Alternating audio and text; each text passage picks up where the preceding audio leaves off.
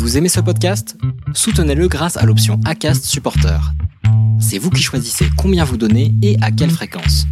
Cliquez simplement sur le lien dans la description du podcast pour le soutenir dès à présent.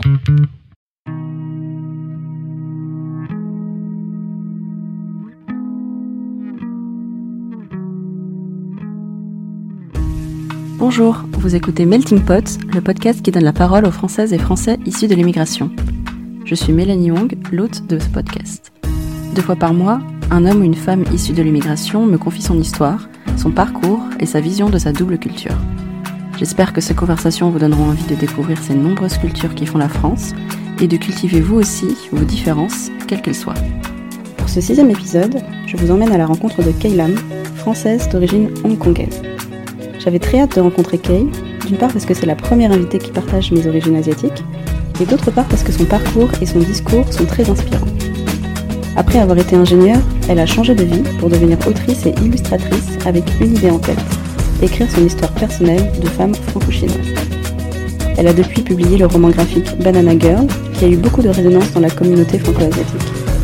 Il raconte en effet son histoire de petite fille née à Hong Kong, arrivée en France à l'âge de 6 ans pour suivre son père artiste peintre à Paris, et aussi son cheminement pour construire son identité entre la culture française et chinoise. Une histoire passionnante, que l'on soit d'origine asiatique ou non. Je vous en lis la quatrième de couverture et je vous laisse découvrir Kay, avec qui l'on a parlé de beaucoup d'autres choses encore. Bonne écoute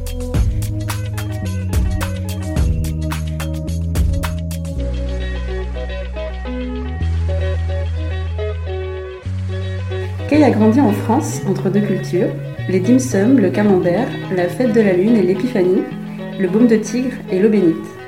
La vie n'est pas toujours simple pour une petite chinoise à Paris, mais peu à peu, elle se forge une identité faite de ses références multiples.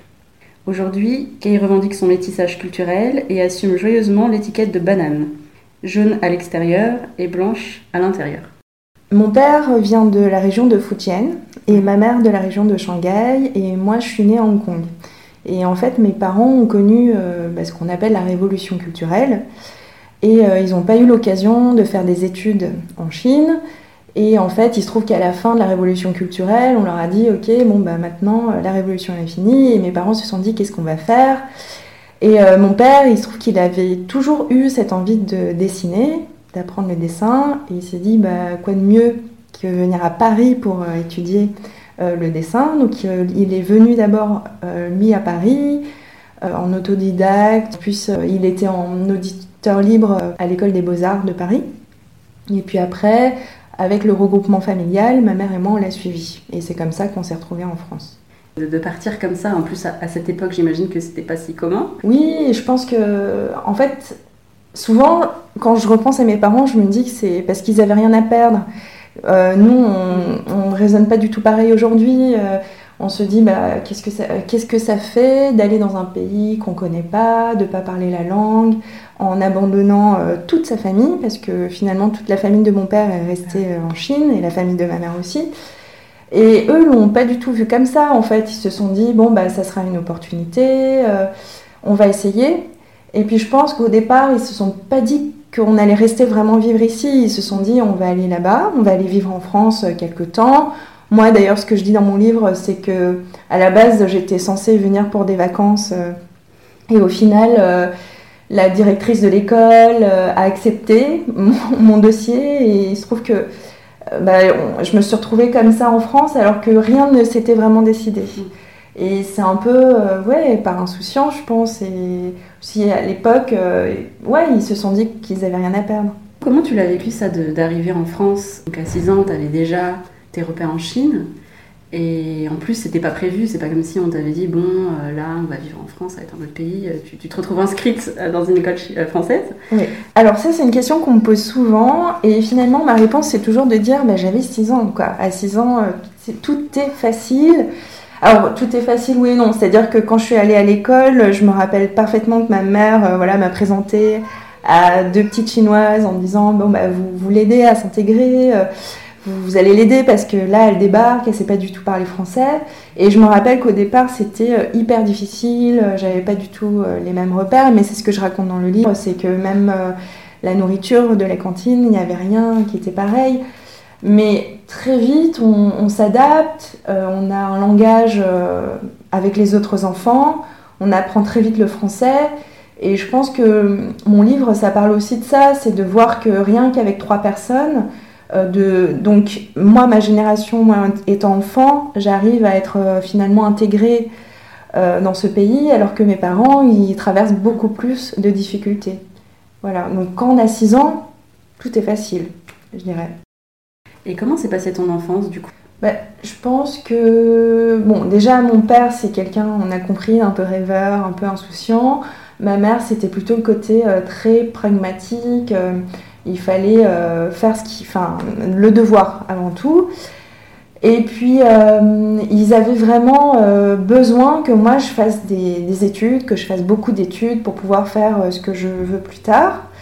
Ça, c'est quelque chose que j'entends souvent hein, de, en fait, des parents asiatiques, c'est qu'ils n'ont pas eu cette opportunité-là. du coup, les enfants doivent être heureux, doivent réussir dans la vie professionnelle, personnelle, en couple, avoir des enfants. Donc c'est aussi, bon, ça c'est, bon, plus tard on en parlera peut-être, mais en tout cas, euh, c'était quoi déjà la question?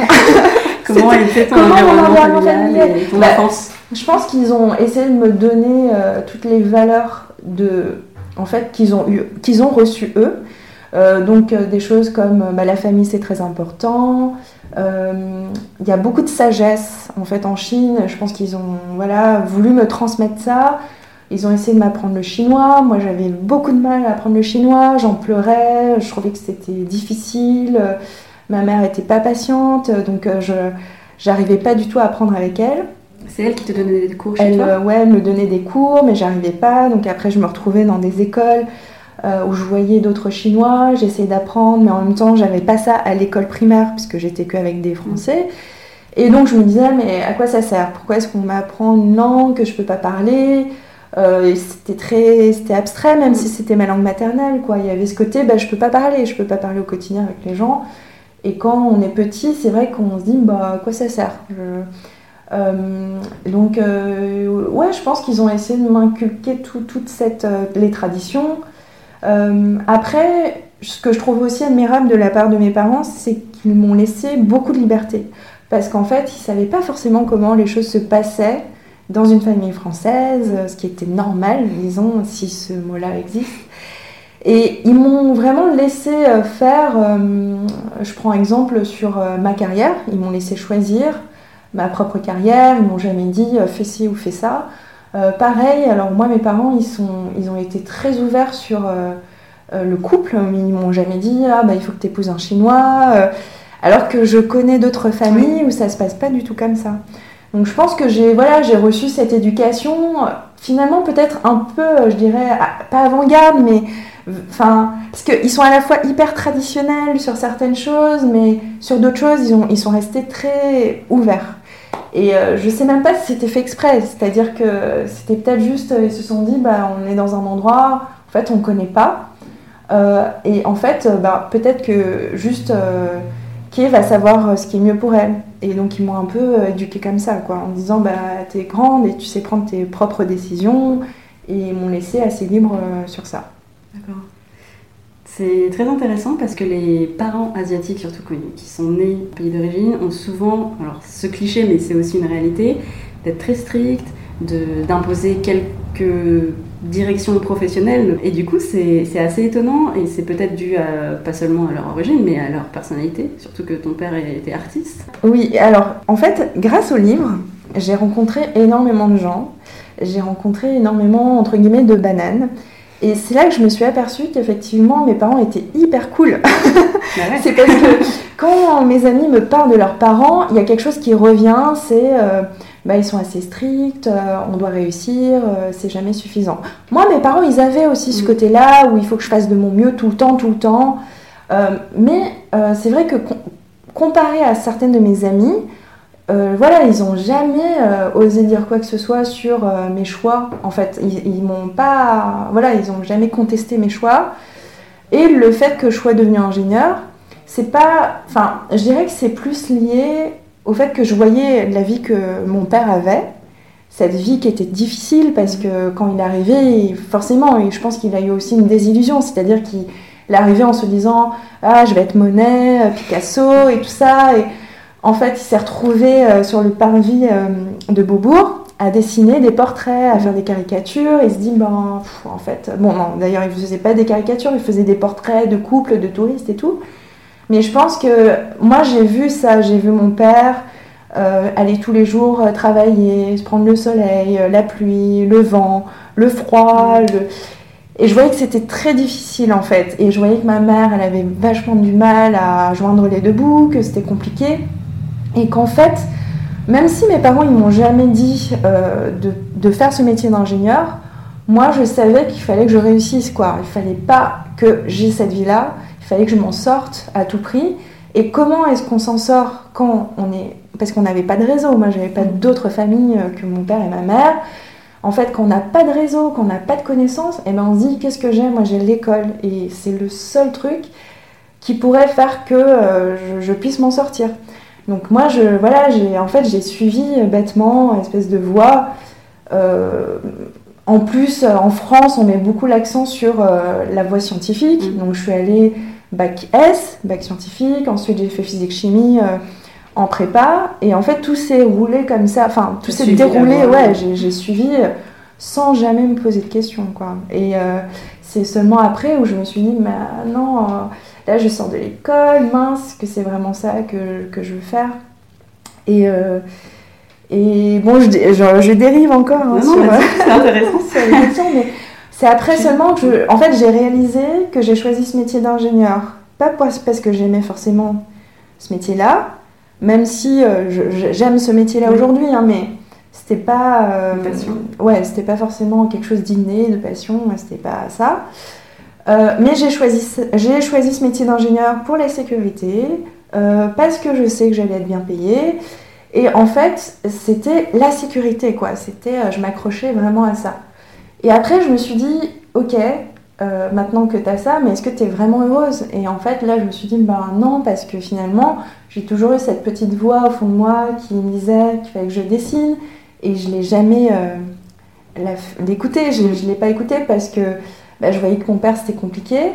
Et comment ils voyaient tes parents justement tes études d'ingénieur? Parce que comme ton père était peintre et tes parents plutôt cool dans ce sens où ils te laissaient faire euh, tes choix, est-ce qu'ils étaient fiers que tu sois ingénieur et, après ça t'a fait te dire bon bah je, je continue dans cette voie-là ou peu importe, euh, tu as eu l'impression que tu pouvais faire ce que tu voulais finalement En fait, euh, ma mère était très rassurée de savoir que je pouvais subvenir à mes besoins je pense que c'est pas lié forcément euh, au métier ingénierie, c'est le fait d'avoir un CDI, d'être bien payé.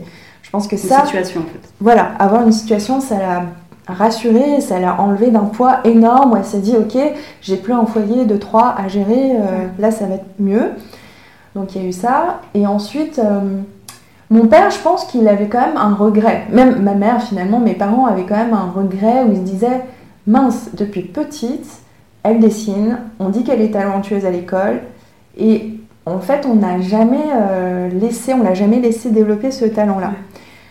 Donc quelque part, quand je leur ai dit que je passais maintenant, euh, enfin que j'allais dessiner, faire un livre, ils se sont pas dit ah mais c'est étrange. En fait, c'était ah bah ouais, c'est plutôt naturel et, et en fait. Euh, c'est comme si ils s'y attendaient. Enfin, moi, j'ai ce sentiment-là, je sais pas si c'est vrai, mais j'ai l'impression que mes parents savaient qu'un jour j'allais faire ça. Voilà. Donc euh, ils n'ont pas, ils m'ont pas du tout découragé, au contraire, ils m'ont plutôt encouragé. Euh, c'était ma mère qui était hyper inquiète, mais mon père, mais jamais. En fait, il pourrait vivre de rien.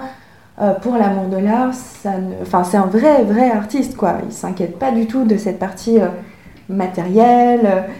Non, non, c'était, c'était plus ma mère qui se préoccupait de ça. Du coup, tu as eu un peu des deux en fait. Tu t'es dit, bon, la sécurité d'abord, et finalement, euh, tu t'es laissé hein, C'est euh, ça. écouter ton côté artiste. Ouais, et puis je pense que. je sais pas, je pense qu'il y a eu plein de choses euh, qui m'ont fait prendre enfin, cette décision. C'est que j'ai réalisé que la vie était tellement courte avec les attentats qu'on a eus, parce que finalement, on est une génération où on a connu pas mal d'attentats, je trouve. On a connu le 11 septembre, on a connu Charlie Hebdo, enfin. Euh, moi, quand j'ai vu tout ça, je me suis dit, ok, euh, en fait, t'as beau être dans ton petit bureau à travailler, à faire des choses sérieusement, à être le modèle, à être sage, en fait, tu peux, tu peux être bombardé, tu peux être tué mm. euh, en train de boire un café. Et en fait, euh, je me suis dit, ouais, la vie, elle est courte. Et, et pourquoi, pourquoi est-ce que euh, continuer à faire des choses qui finalement me plaisent pas tant que ça Mais j'avais envie, en tout cas, de faire quelque chose euh, où je n'ai pas à, regret- à regretter, à me dire, ah bah, qu'est-ce que ça aurait pu donner ma vie avec le dessin? En fait, là, j'ai envie de juste me dire, je vis cette vie-là, j'essaye, et je verrai bien, en fait, où ça mène. Et puis, si ça me bloque, euh, j'aurai assez confiance en moi, assez de ressources pour, pour me retourner. En fait, je me disais ça. Et je me disais ça aussi en me disant que moi, mes parents n'étaient partis de rien. Et pourquoi est-ce que j'avais tellement peur? Parce que, en fait, je trouve que. La stabilité m'a donné beaucoup de choses, mais m'a donné aussi euh, une sorte de peur de perdre ce que j'avais. Et en fait, je me suis dit, ouais, mais Kay, regarde tes parents, ils avaient rien, ils sont arrivés là aujourd'hui, ils t'ont toi, tout va bien. Donc, n'aie pas peur, fais les choses, et puis tu verras plus tard. En fait, ça m'a un peu débloqué comme ça, mais j'étais euh, pétrifiée, j'avais plein Mhm. d'inquiétudes. Même encore aujourd'hui, hein, des fois, euh, je me dis, oh là là, qu'est-ce que je fais?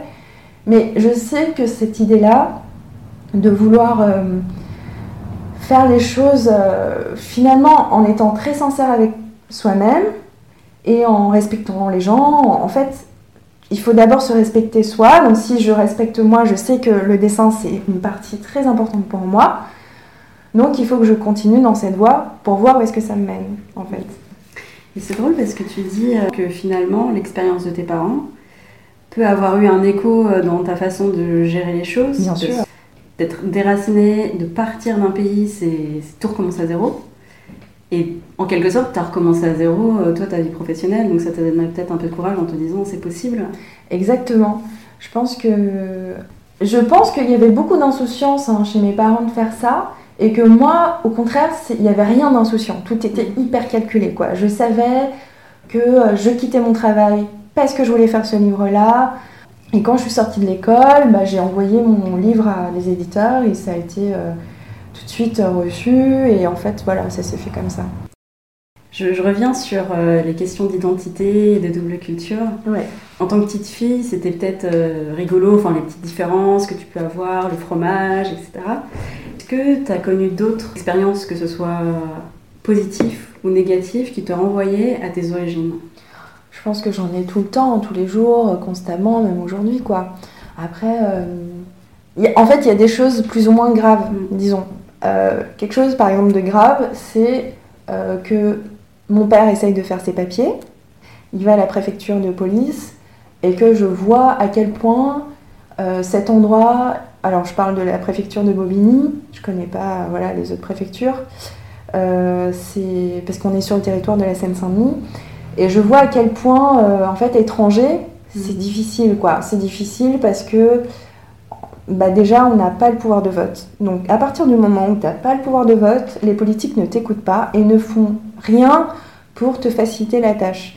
Et je vois comme euh, c'est un parcours du combattant, ce truc d'aller à la préfecture, de refaire ses papiers, de faire un dossier, les gens qui te parlent mal, tu arrives dans une salle, je suis arrivée dans une salle, je ne sais même pas combien on était dans la salle, il y avait peut-être trois bureaux d'ouverts, et tu t'oses poser une question en disant mais alors où est-ce qu'il faut que je fasse la queue Et on te dit mais madame, euh, ici, vous posez pas les questions ici, et je fais oui mais d'accord, mais où est-ce que je vais? Ben non, il y a nulle part en fait. Et en fait ça c'est- quelque chose euh, voilà, qui, me blesse profondément parce que je me dis je suis française, puisque j'ai été naturalisée, je suis française, mais finalement, pour les gens qui sont étrangers, ben, ils seront toujours considérés comme des étrangers, ils seront- on ne sera jamais intégrés. On a beau dire, euh, ok, euh, la loi en France c'est égalité, liberté, fraternité, ben, je le ressens pas. Et ça, je, enfin, dans ces lieux-là, dans ces moments-là, je me dis, ok, ça c'est vraiment difficile. Et tes parents, eux, ils n'ont pas été naturalisés? Non, je pense que eux, ils sont d'une génération où ils se disent qu'ils sont quand même plus chinois. Clairement, ils sont plus chinois. Ils n'ont pas euh, une envie d'être française, quoi.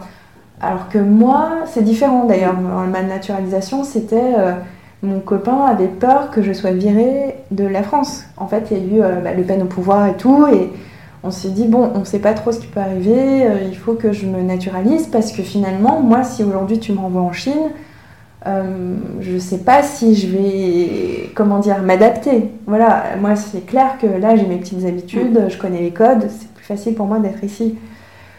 Euh, après, les côtés positifs, les côtés positifs, c'est que quand tu es déraciné, tu as deux cultures, et surtout je trouve deux cultures qui mais complètement différentes. C'est-à-dire que moi je suis pas européenne, je suis de l'Asie, quoi. L'Asie n'a rien à voir, en fait, la Chine.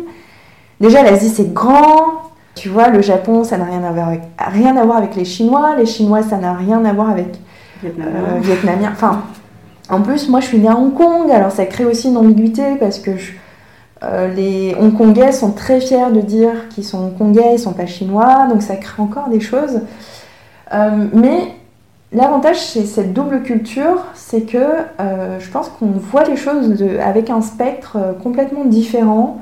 C'est-à-dire qu'on est beaucoup, enfin moi c'est comme ça que je le vois, c'est qu'on est toujours un peu euh, dans l'observation du monde. Moi je l'observe et je me dis, euh, je, ça je suis pas trop d'accord avec ça, alors je vais plutôt prendre euh, la culture chinoise pour ça. Et en fait on a ce choix de choisir ce qu'on veut et de prendre les bonnes choses là où on a envie de les prendre.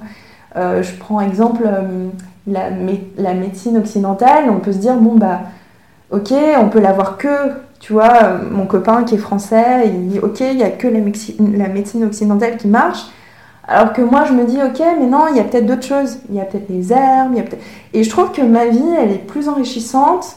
Enfin, c'est pas ça que je veux dire, mais je trouve que, en fait, c'est... T'as plusieurs visions, t'as plusieurs points de vue. Ouais, on a plusieurs points de vue, on peut choisir euh, dans lequel on a envie de piocher. Et je trouve que la Chine a ce côté un peu aussi magique, quoi. Il y a, euh, tu vois, là, je suis retournée en Chine il n'y a pas longtemps, et c'est ça que je m'étais dit. Je me suis dit, non, mais en Chine, il y a quand même ce côté magique. Il y a les dragons, il y a un peu euh, de mystère, il y, a des il y a des superstitions. Bon, en France aussi, on en a. Hein. Peut-être que je. En fait, euh, comme mes parents m'ont pas appris tout ça, je, je, je, connais moins bien. Mais je trouve qu'il y a quand même quelque chose de majestueux, un peu tu vois, cette notion d'équilibre qu'on a dans la cuisine, le sucré, euh, l'épicé, enfin... Le yin, le yang, euh, le, le yin, le yang, il y a la sagesse, et euh, je trouve que, ouais, c'est hyper riche, quoi. On a une culture très riche, donc c'est tout bien. Est-ce que tu, du coup, tu disais que tu, tu, retournais en Chine parfois, tu as toujours ta famille là-bas? J'ai toute ma famille là-bas, moi j'ai aucune famille en France. Et j'y vais, mais très très rarement, parce que c'est vrai que quand c'est les vacances, bah, je préfère découvrir d'autres cultures, et euh, bon, on se retrouve, euh, je sais pas, à partir euh, en Bolivie, en Islande, faire d'autres choses quoi. Et moi j'ai une question alors qui est plus personnelle parce que c'est une question que je me suis posée en tant que française d'origine asiatique. Parce que j'ai rejeté un peu cette partie mais moi chinoise. Aussi, hein, je, oui, je, je, crois que toi aussi, c'est ce que tu disais d'ailleurs dans ton livre, ce qui, m'a étonnée, parce que comme tu étais née en Chine, et du coup ce que je me dis c'est que moi j'ai rejeté ma partie chinoise. Euh, jusqu'à temps que je parte en Chine. Et quand j'étais en Chine, j'ai eu le, sens inverse. Je me suis dit, mais en fait, je suis chinoise, parce que je me suis vraiment reconnue dans cette culture. Mais est-ce que je suis française du coup? Parce que je me reconnaissais tellement. Et donc, toi, qu'est-ce que, comment tu as, vécu ça, euh, ces deux identités, et mm. comment tu les concilies? Alors, c'était hyper trouble. Enfin, c'est... Moi, je trouve que cette mixité-là, enfin, cette double culture-là, je l'ai hyper mal vécue. Euh, et des fois, je le vis mal. Hein. En fait, euh, enfin, des fois, c'est super parce que tu sais que ça t'apporte beaucoup de choses. Et des fois, tu te dis, mince, mais qu'est-ce que je me prends la tête quoi, sur plein de choses. Et je sais qu'en sortant de mes, mes études d'ingénieur, je ne savais pas si je voulais vivre en France vraiment. Donc je suis allée en Chine, mmh. j'ai trouvé un stage de six mois et j'étais à Shanghai, j'ai vécu à Shanghai pendant six mois. Et là, je me suis dit, ok, Kay, t'es vraiment une Française parce que tu, tu te reconnais pas, il y a plein de choses dans lesquelles tu t'arrives pas. C'était difficile au travail, les relations avec mes collègues, enfin, je, voyais que c'était très différent de la France. Et, euh, et culturellement, qu'est-ce qui faisait que tu te disais que tu étais française? C'était la façon d'agir de, C'était les relations avec les gens, c'était... Euh, euh, bah déjà, on me renvoyait toujours à quelque chose que je n'aimais pas. Quand j'étais avec une copine qui était blonde aux yeux bleus, eh ben, j'étais toujours la traductrice et l'interprète, et je me disais, mais mince, mais qu'est-ce que vous avez les Chinois à me considérer comme traductrice ou interprète, comme si je pouvais rien faire d'autre, quoi? Et surtout, pourquoi est-ce qu'il y a ce rapport de supériorité, d'infériorité avec les Blancs, alors que vous êtes vous-même chinois, quoi, il y a un problème. Donc il y avait ça. En fait, ça, ça déjà, ça me renvoyait ça. Je parlais mal euh, le chinois parce que j'avais un petit accent. euh, euh, j'ai comme, en fait, quand on me demande voilà comment je pratique le chinois, je parle cantonais, mandarin, je comprends le shanghaïen, je comprends la langue de mon père qui est la le dialecte de Fujian. Euh, donc en fait, ça fait quatre langues chinoises, mais en même temps, j'étais une enfant de 6 ans, donc en fait, j'ai gardé un peu euh, un langage, disons, parlé, euh, facile. Je comprends pas les journaux télé, par exemple.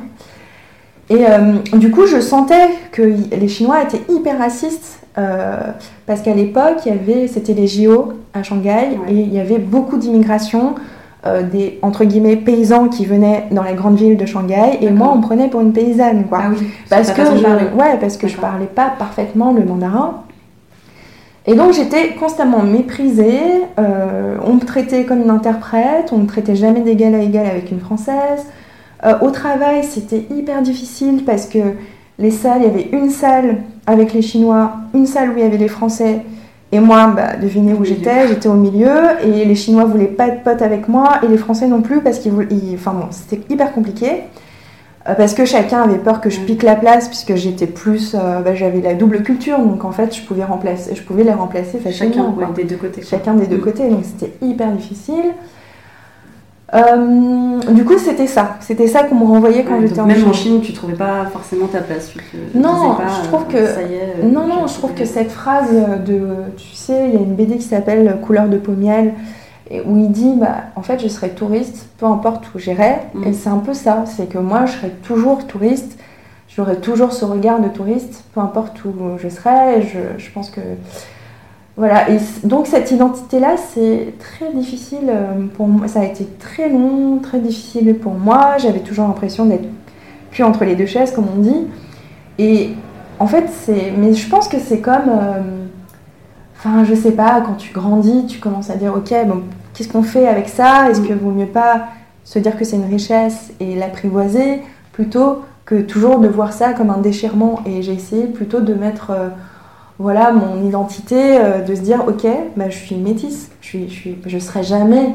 Moi, ça me vexe en fait quand on me dit que je suis une française ou quand on me dit que je, je suis chinoise ça me vexe parce que je dis, ben non, en fait, moi je suis les deux et je serai toujours les deux. Et j'aime pas euh, quand mon copain me dit, ah, mais, mais t'es une française qui est. euh, ou que quelqu'un me dit, mais non, mais t'es chinoise. Mes parents, des fois, ils me disent, non, mais t'es, t'es une chinoise, faut que tu fasses les choses comme ça. Et moi, ça m'énerve qu'on me dise ce genre de choses. Je considère, non, en fait, mon identité est à construire. Et euh, je trouve que c'est très difficile euh, pour nous de nous mettre dans des cases. Et quand tu dis euh, se faire notre identité est rejetée, eh ben, forcément que j'ai rejeté mon identité, puisque quand tu arrives à l'école à 6 ans et que tu vois que tu es la seule, voilà, enfin, différente, tu te dis, ok, le problème c'est toi, quoi. Et c'est pas. Enfin, je pense que c'est une question de différence, c'est pas une question d'origine, c'est une question de- d'être quelqu'un de différent par rapport aux autres. C'est comme, euh, je sais pas, si t'es par exemple, t'es blond aux yeux bleus, mais que t'arrives euh, en Chine, bah, ça, ça fera le même, ça fera la même chose, tu vois. Donc, euh, ouais, je pense que j'ai longtemps rejeté mes origines, et c'est peut-être pour ça que j'ai fait mon livre, et c'est peut-être en cherchant à me réconcilier avec moi, à dire aux autres euh, personnes, regardez, en fait, tout va bien. Euh, Il y a des gens qui sont comme vous, et je pense que j'ai voulu écrire ce livre, et pour moi, mais aussi pour ces gens-là, pour toi. Oui, pour moi, merci. Voilà. Et, et voilà, non, mais pour dire, euh, on n'est pas seul, et tout va bien, en fait, la vie, elle est cool aussi comme ça, et il n'y a pas de souci, quoi. Mm. Tu vois, toi aussi, tu te reconnais quelque part. Et moi, je trouve qu'avec la sortie du livre, ce qui est bien, c'est que j'ai rencontré plein de gens. Je vois qu'il y a plein de polémiques en ce moment sur euh, la représentation dans les médias. Et je vois que maintenant, les Asiatiques sont de plus en plus présents. Donc, je sens qu'on est euh, un tournant, quoi. Un tournant, Ouais. euh, ouais. Oui, et puis euh, ça a mis du temps puisque la migration asiatique en France date pas d'hier. Ouais. Mais c'est vrai qu'aujourd'hui, il commence à y avoir il y a un magazine Koi, il va y avoir des films, je pense, bientôt. Ah oui, c'est sûr. Ouais. Ça commence à bouger. Ça, ça bouge, C'est sûr. Ouais. Euh, comment tu vois la transmission à des enfants si jamais euh, t'en as? Ça, c'est une question que je me pose. Franchement, je sais pas. Je pense que je- j'apprendrai quand je serai maman, si je serai maman un jour, je sais pas. Je sais, franchement, je sais, je sais pas. Je- je- J'ai des copines qui. euh, je vois, hein, j'ai des copines qui se posent la question de Mhm. comment est-ce qu'on.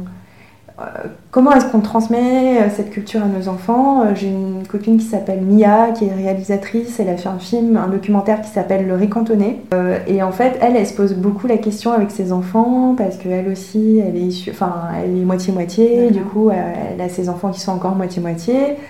Et du coup, elle se dit, mais comment Et du coup, comment est-ce qu'on transmet ça je- Franchement, Ouais, c'est une question très difficile. ouais, peut-être. Que tu verras quand on aura. Ouais, voilà. Selon toi, euh, qu'est-ce que c'est être français? Pour moi, le français, c'est quelqu'un qui sait prendre du plaisir. Je trouve que ça, c'est le summum, quoi. Genre, boire du café sur, enfin, en terrasse, ça, c'est très, très, très français. Moi, des fois, j'ai du mal à le faire parce que moi, quand je le fais, quand je bois un petit café, je me dis, mais qu'est-ce que je fais? Je suis en train de perdre mon temps au lieu de faire autre chose. Je suis toujours dans euh, la course. Et euh, moi, je suis plutôt, euh, pour le coup, je suis très asiate, c'est plutôt allons dîner, allons faire un grand repas ensemble. Mais euh, je comprends tout à fait ce- cette notion de boire un verre, prendre un café, et je trouve que ça, c'est très très français. Est-ce qu'il y a une personne que tu admires particulièrement? Tellement de gens, c'est difficile. Bah, autour de moi, j'ai des gens qui sont, euh, bah, c'est des gens passionnés, qui c'est des gens qui sont investis. Euh, par exemple en écologie, enfin j'ai. En fait, je- moi je trouve que je- justement je, je puise dans, dans mille modèles. Alors, euh, bah, alors, je sais pas, une connue par exemple, Michelle Obama. C'est pas une asiate, tu vois. Justement. C'est pas du tout une asiate, mais, euh, mais ouais, elle est, elle est inspirante quoi. Elle est hyper inspirante, euh, elle dégage une énergie folle, euh, ça donne envie de se bouger, de faire des choses. Et, et je trouve que ouais, les personnes en qui j'admire, c'est souvent des gens qui, qui me disent Ok, il faut, il faut que tu, tu fasses de ton mieux, et en fait, euh, on peut faire bouger les choses. Je pense que c'est plus dur aujourd'hui de faire bouger les choses plutôt que de se dire Ah bah non, c'est trop tard, on peut plus rien faire quoi. Donc euh, ouais, c'est souvent des gens qui se bougent. Un film que tu as aimé? Ah bah là dernièrement, j'ai vu Happiness Road. Alors c'est un film taïwanais où c'est euh, comment dire? Ouais, c'est une jeune femme de 30 ans qui a vécu aux États-Unis et qui revient un peu sur sa vie qui retrace euh, son parcours. Donc c'est très euh, c'est comme Banana Girl mais mais surtout tout au long de sa vie jusqu'à ses 30 ans et qui raconte les relations de famille, relations de couple, cette fameuse, euh, ce qu'on disait tout à l'heure, la recherche du bonheur, parce que finalement nos parents nous ont un peu poussé à être heureux, donc à se dire, ok, mais c'est quoi le bonheur et comment, enfin, qu'est-ce qui fait que je serai heureuse? Et je trouve qu'on se reconnaît beaucoup dans ça, ouais. Donc euh, ce film-là m'a beaucoup marqué et il est sorti et franchement je le conseille à toutes les bananes, ouais. Ou pas d'ailleurs Ou pas, non mais c'est un super film, ouais. Et là, alors spécifiquement pour euh, la- ta culture, une chose que tu recommanderais à quelqu'un qui ne connaît pas du tout la culture chinoise ou hongkongaise, qu'est-ce que tu recommanderais? Le dim sum. Ah, Tu connais le dim bien sum? sûr Alors le dim sum, c'est euh, en fait c'est des petits bouchées. en- Enfin comment expliquer? C'est des choses soit salées, soit sucrées qu'on retrouve dans des paniers vapeur que euh, des dames à Hong Kong emmènent euh, dans les restaurants avec un chariot. En fait, ils vous amènent euh, donc vous voyez des petits paniers vapeur empilés. Et là, c'est des petits trésors, c'est des. Ouais, c'est- enfin, vraiment euh, super bon quoi. Ouais, et puis en fait, j'aime bien le côté convivial, le fait qu'on mange, on picore, on sait pas trop ce qu'on trouve dedans. euh, c'est un peu comme des tapas quoi. Ouais. Et t'as et un restaurant euh, que tu connais où ils en font des bons? Non, ça c'est mon. C'est vrai? Je cherche toujours le Attends, restaurant. pourtant à Paris, euh, a- Eh ben euh, non, mais j'en trouve pas de qui me font waouh. Bah je trouve que c'est toujours trop euh, trop gras ou je sais pas. J'ai j'ai pas trouvé le restaurant de Tim Sam. Il y a peut-être pas les mêmes ingrédients Mm. en France et en Chine. Et dernière question, ce podcast s'appelle Melting Pot. Qu'est-ce que ça t'inspire? Un espèce de gros ragoût avec plein de bonnes choses dedans. vous l'aurez compris que je suis gourmande, mais ouais, non, non, euh, Melting Pot pour moi, c'est. euh, moi, j'imagine euh, plein de gens différents, de tout horizon, qui se regroupent ensemble, quoi, et qui se partagent des plats, qui ramènent chacun des plats de leur, de leur culture, et on fait goûter ça à l'un et ça à l'autre, et on se dit, waouh, j'avais jamais goûté ce curry-là, c'est- magnifique. Non, je sais pas, c'est quelque chose de convivial et, et de, dans le partage. J'adore la version euh, gourmande. bah, merci beaucoup, Kay. Merci beaucoup Kay de t'être livrée à mon micro avec enthousiasme et spontanéité. Auditrice et auditeur de Melting Pot, je vous encourage à lire son roman graphique Banana Girl, publié aux éditions Steinkiss. Vous découvrirez sous son trait de crayon épuré son histoire de petite banane à Paris, plus en détail et avec beaucoup d'humour. À bientôt!